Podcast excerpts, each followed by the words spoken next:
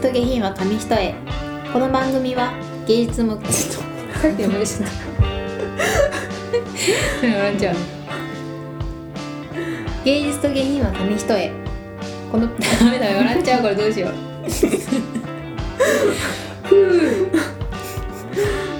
芸術と言っちゃうから。芸術と下品は紙一重この番組は芸術も下品もたしなめる感性を磨くことを目的とし日々生活する中で面白いと感じたことや心に響いた作品などを共有し合うことを通して人間性を高めていくことを目指すものです。本日パーソナリティを務めるのは私なったんです。アシスタントはシータンでお送りしていきます。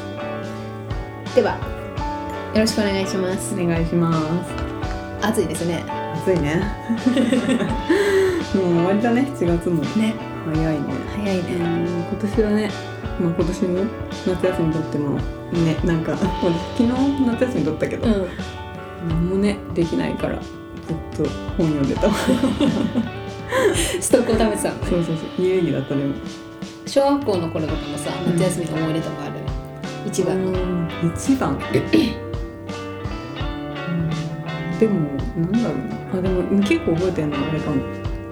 高校とかでもいいけど。うん。高校はでもやっぱ部活になっちゃうよね。あーなんかずっと部活、中高はねなんか部活ばっか。だ小学校ぐらいだとねうん。そうなんかそうそろばん教室、まあ、すごいさもうボロボロのさ、あの 昔からありそうなもう机長机がいっぱい並んでるん。だけど、うんなんかその夏にそこに行くのが結構好きだった、うんクーラーのさ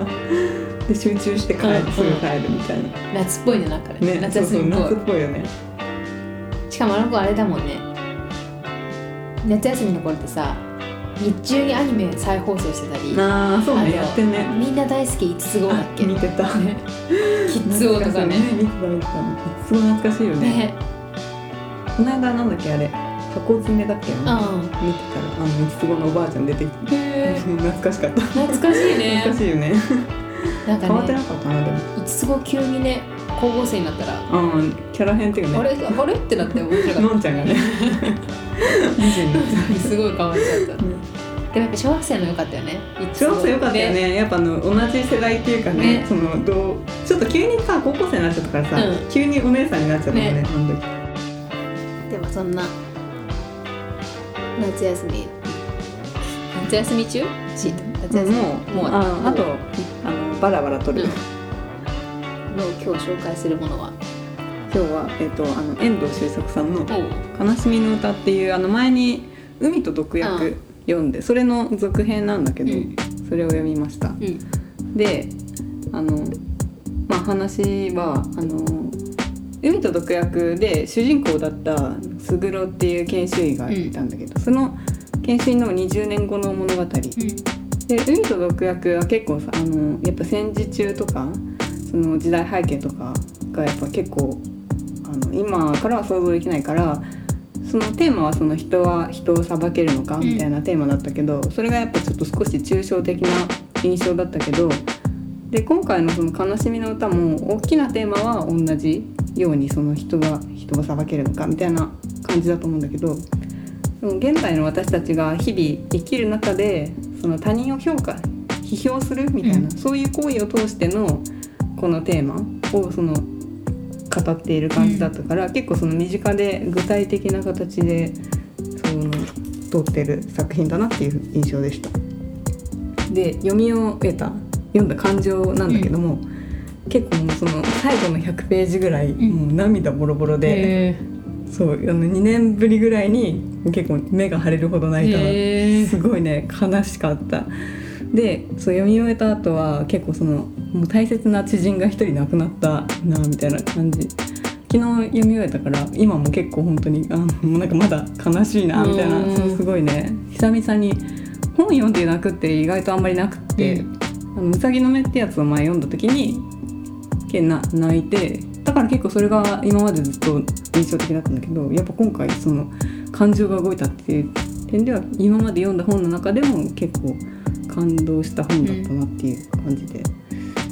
でやっぱりよこれ読んだら誰もがやっぱ読む前より少し優しい人間になれるうんような本かなと思いました。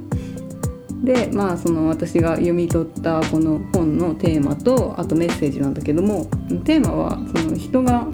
人と人が分かり合えない悲しみを描いた物語かな。でメッセージっていうのはそのやっぱ人にはたくさん抱えているものがあってでもそれを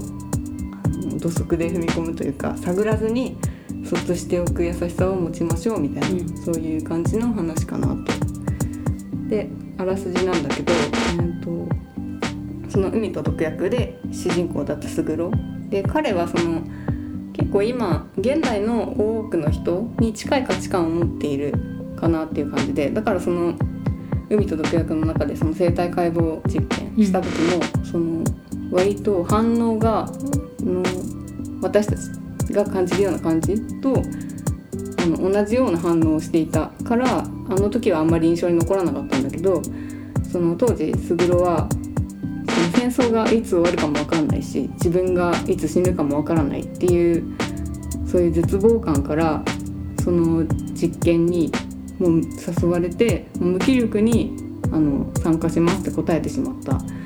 医師だったんだけどだけど実際その実験が始まっていざ目の前で被験者が苦しむ姿を見た瞬間に恐れを感じてその卓の担当は麻酔を打ち続けるみたいな仕事だったんだけど、うん、もうできなくなっちゃって端に下がってろみたいな感じであの端でただその殺されていくのを見ているだけみたいな感じだったんだけどだからまあ結果としては別にその指導的にやったわけじゃないしその下っ端の方だったから、まあ、ほぼその部屋にいただけみたいな感じだから、まあ、そう主張することもできたんだろうけども、まあ、その卓はもうずっとその後罪の意識とその責任感から自分の意思で参加したっていうふうに思っている。で、まあ、そんなその卓がねあの20年後刑期を終えてその新宿で開業医として生活しているところから始まる物語なんだけどである日その卓の病院にあのフランス人の男に付き添われた腹痛を訴える老人が来てで診察してあげるんだけどその老人がもう末期がんだったんでね。であの触ってすぐにそのまま助からないっていうのが卓には分かってでその老人の家族っていうのが大切な孫だけ？でその孫にとってのお父さんお母さんがもう死んじゃってていなくて。でその孫はあの仕事が忙しくて週に1回だけ老人に会いに来ることができるっていう状態で。だからそのお金ももう全然なくって。だからもう老人はあの注射とかのお金ないから打たないでくれみたいな感じで言うんだけど、まあ、卓はあの治らないって分かってるんだけど、まあ、いつか働けるようになったらいいよっていいよって言ってくれてで入院させてあげるんだけどでもうだからとりあえずできることって鎮痛剤を打つことぐらいしかできないんだけど、うん、それを面倒見てあげるって感じなんだよね。でその老人に付き添ってきたフランス人の男がガストンっていうんだけどこのガストンがまあ一人キーパーソンで人が結構その困っている人を見ると誰でも助けてあげたくなっちゃうみたいな人ででその人が笑っている顔を見ることに喜びを感じるって自分でも言ってるしその行動を見ててもそうなんだろうなっていうのがすごい分かる人ででそのおじいさんとはたまたま街で知り合ったぐらいの仲なんだけどもその病気っていうことを知ってそのまたおじいさんに笑ってもらいたいっていうのでその医療費とかをお金払わなきゃっていうのでそのおじいさんのためにアルバイトを探しに行くんだけどやっぱこの時代の外国人って結構その外人とかって差別されたりして結構ひどい扱いを受けるんだけどなんか祭りのショーとかで格闘家に殴られるようなバイトとかをして、うん、それでもねその自分の身を削ってでも他人に笑ってもらいたいみたいな感じでそのおじいさんのために働くそういうキャラクターです。でそのそんなある日その卓のもとに一人の若い新聞記者が訪れるんだけどその記者が結構そのもう私利私欲と正義感の強いっていう性格ででその生体解剖事件の記事を書くために訪れるんだけどで卓はさそのもう罪の意識にずっと苦しんでるゆえにその記者に対してその断ろうと思えば断るだけど自分の意思で参加したっていうふうにあの素直に言うんだけどこの一言をその新聞記者はその進んで生体解剖事件に携わったっていうふうに解釈してその反省していないっていうふうに捉えるのね。でやっぱそういうふうに感じで記事を出して、まあ、その結果やっぱり街からはバッシングされて外にその人殺しみたいな張り紙されたりっていう風になっちゃう。でまあそれと同時にその老人は老人でもう日に日に弱っていってしまってそのあと数日だろうっていう命なんだけども老人はその結構心臓が強かったからもう激痛に耐えながら本来だったらもうそろそろだとしてもその耐えるしかないっていうか痛みに。でもうなんか何度もベッドから落ちるくらい痛がってるでその先生殺してくれっていうのすごい言ってくる。でも自分のね手で殺すことはできないっていうのにすごい解放してあげたい。痛みから解放してあげたいっていう思いもありつつもそれはできないなっていう葛藤はすごいあの結構見てて辛いんだけど。でも結局もうね卓はその最後注射を打ってあの殺してあげようっていうふうに決めてで、まあ、同時に自身ももう命を絶とうっていうふうに決意をして終わるっていう話なんだけど結構そう悲しい話なんだけどね、うん、普通にネタバレしたけど 最後 そんな感じで。でまあ印象に残ったのが、まあ、一つそのなんでそのガストンってフランス人がなんでこの話の中でフランス人だったのかなっていうのが気になったというかでそのやっぱガストンってあの自分の身を削っても幸せにしたい。でこれあの無償の愛って言われるやつだよね。あの与えるだけの愛みたいなアガペってやつでこれがそのキリスト教の象徴らしいんだよね。この作者がキリスト教だったかな、とかでそういう意味もあって。であとやっぱりその相手を理解できないっていうのに人種や言語の問題はではないっていうメッセージだったのかなっていう。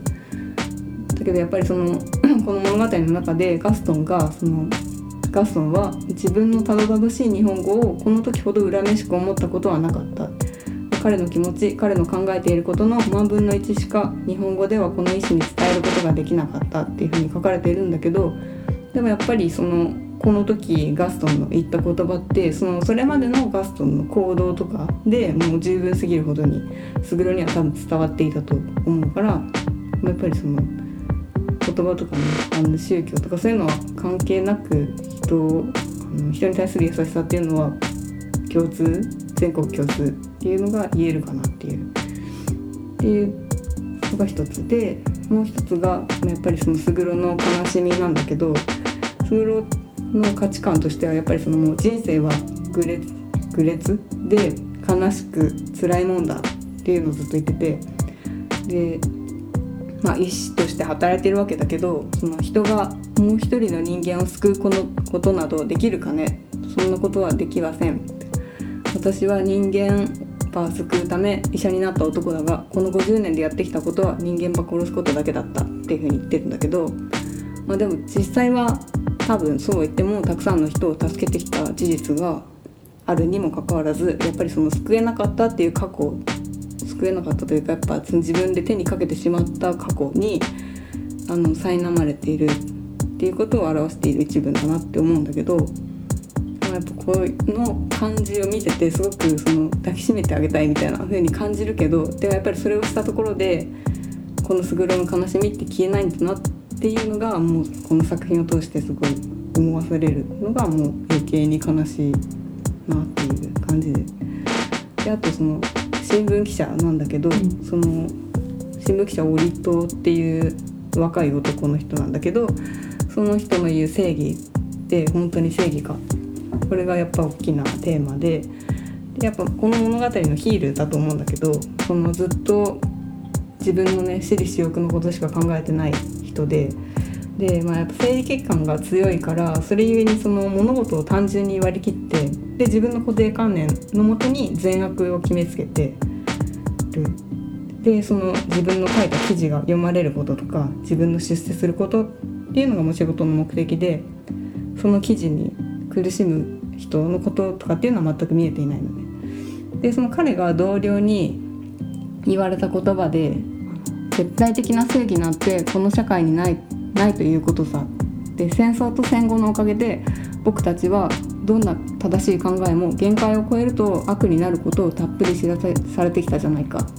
君があの記事を書く。それは君にとって正しいことかもしれない。しかし君はそのためにあの医者がこの新宿の人々からどんな目で今後見られるか考えたかいっていうふうに言われてて。であの折戸はこれこの野口あの同僚からの言葉に対して、まあ、嫉妬しているから自分に嫉妬してるからこういうふうに言うんだろうみたいな感じで捉えちゃうんだけど、まあ、やっぱそのこのうんと自分が絶対正義だって思っている折戸の正義ってもう本当に正義なのかなっていうのをこう改めて考えさせられるキャラクターだったなっていうので、全体的にはやっぱりその卓郎自身も人生を通してその命を奪うっていう行為をやむなくしてしまってでそのだけどやっぱ実際の行動っていうのは町の人たちのためにその深夜だろうが嫌な顔せずに診察してあげたりとかガストンと同じようにその身近な人たちには無償の愛を与えていたりしてでもやっぱりそのにもかかわらずその過去のその生体解剖事件の時の現場の隅に立っていたっていうそれだけのせいであの人から愛を受けることもできずに何の希望もなく一人で生きて一人で死んでいってしまったっていうのがすごくなんか悲しいしどう救えたのかなっていうのをねすごい考えさせられる品だったなっていう。まとまりがないけどでもそれがすごいなんかね悲しかった。スグロはなんか奥さんとかいんの？いないいないもううんずっと一人。でそういうそんだから殺してしまったっていうのがあるから自分の欲とかも一切なくん。ずっと、そう一人で生きててね。ハグしてあげたいわ。ねうん悲しいよね。なんか聞いててこの話って今の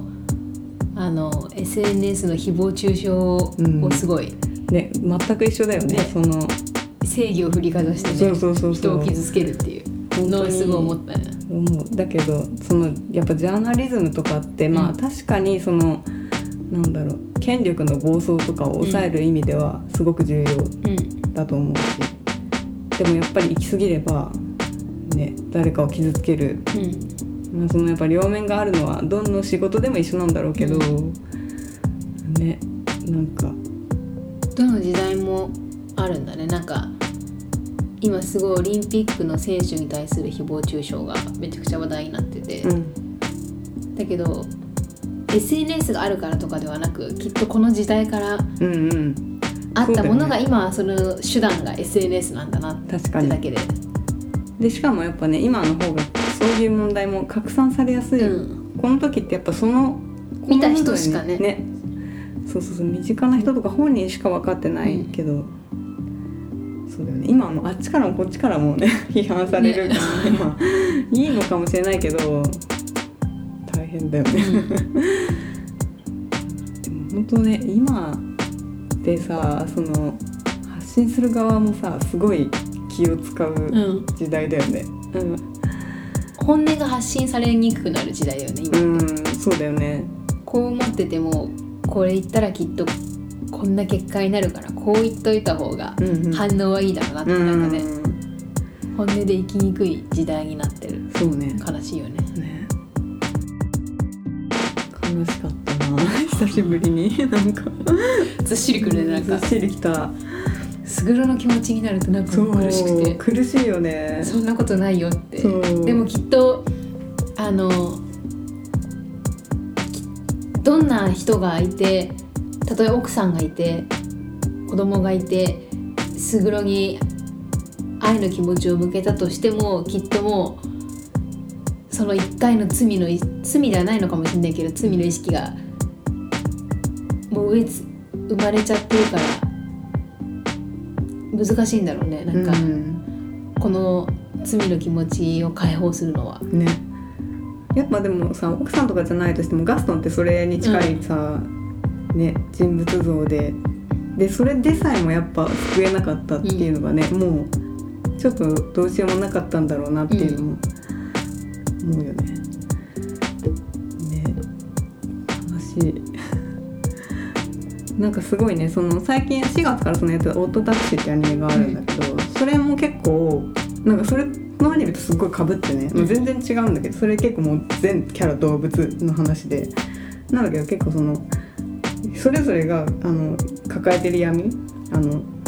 やっぱ YouTuber みたいななんかそういうその承認欲求を受けたいとかそういう一人一人の闇が一つの物語につながっていくみたいな、結構今回の「悲しみの歌も」そのスグロとか以外にもたくさん登場人物が出てきて、で